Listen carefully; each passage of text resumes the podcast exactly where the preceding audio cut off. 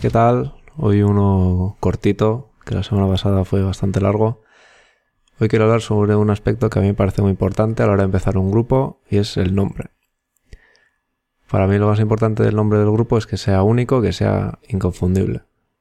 Y lo segundo, que transmita de alguna manera el estilo, o al menos que no transmita una idea equivocada del grupo. Mi primer grupo se llamaba Flashback.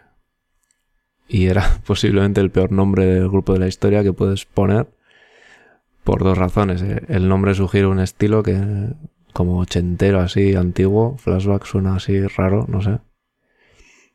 Y la segunda razón, para mí la más importante, es que si pones flashback en Google, pues os reto a que busquéis mi grupo, poned flashback en Google y buena suerte.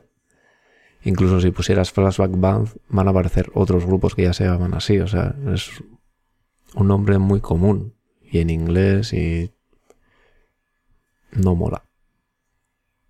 Cuando estamos buscando un nombre para el grupo deberíamos buscar nombres que nos permitan diferenciarnos de otras posibles búsquedas. Si quieres usar un término que ya existe, pues piensa a ver si lo puedes... si vas a ser el más famoso en usar ese término. Por ejemplo, Gavecia creo que ha sido un, acierto porque aunque esa palabra ya existe, no era un término muy usado en Google.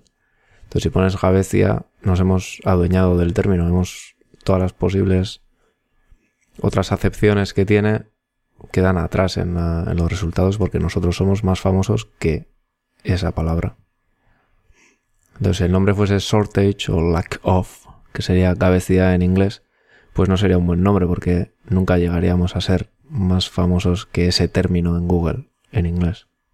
Pero bueno, Gavecia tampoco es, bueno, tiene la parte negativa que los que no saben euskera pues le llaman los Gavesia o los Gavecia. Pero bueno, otro tipo de nombre que me gusta es un nombre inventado que no tiene nada que ver y que te lo has inventado tú, entonces el que busque eso, entonces el que busque eso te va a encontrar. Por ejemplo, hay un grupo que se llama Dremenuart, que son muy buenos. Me voy a ponerlos al final del podcast hoy. Y me parece un nombre súper bueno porque es completamente único. Se entiende bien cuando se pronuncia, Drumenuart. y solo te sale información del grupo si, si, lo buscas en Google, no te sale nada más.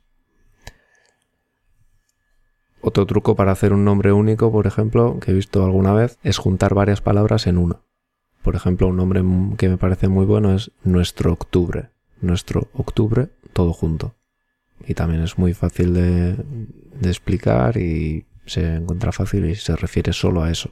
Eso, pues elijas el nombre que elijas, al principio te va a sonar raro, o sea, en Gavecia sonaba raro, cualquier grupo que te dicen la primera vez suena raro. Al final de tanto usarlo con los amigos y de tanto pronunciarlo, lo haces tuyo y siempre te sonará guay. Aparte de que suene guay, si puedes hacer que se encuentre fácil en Google, pues será mejor.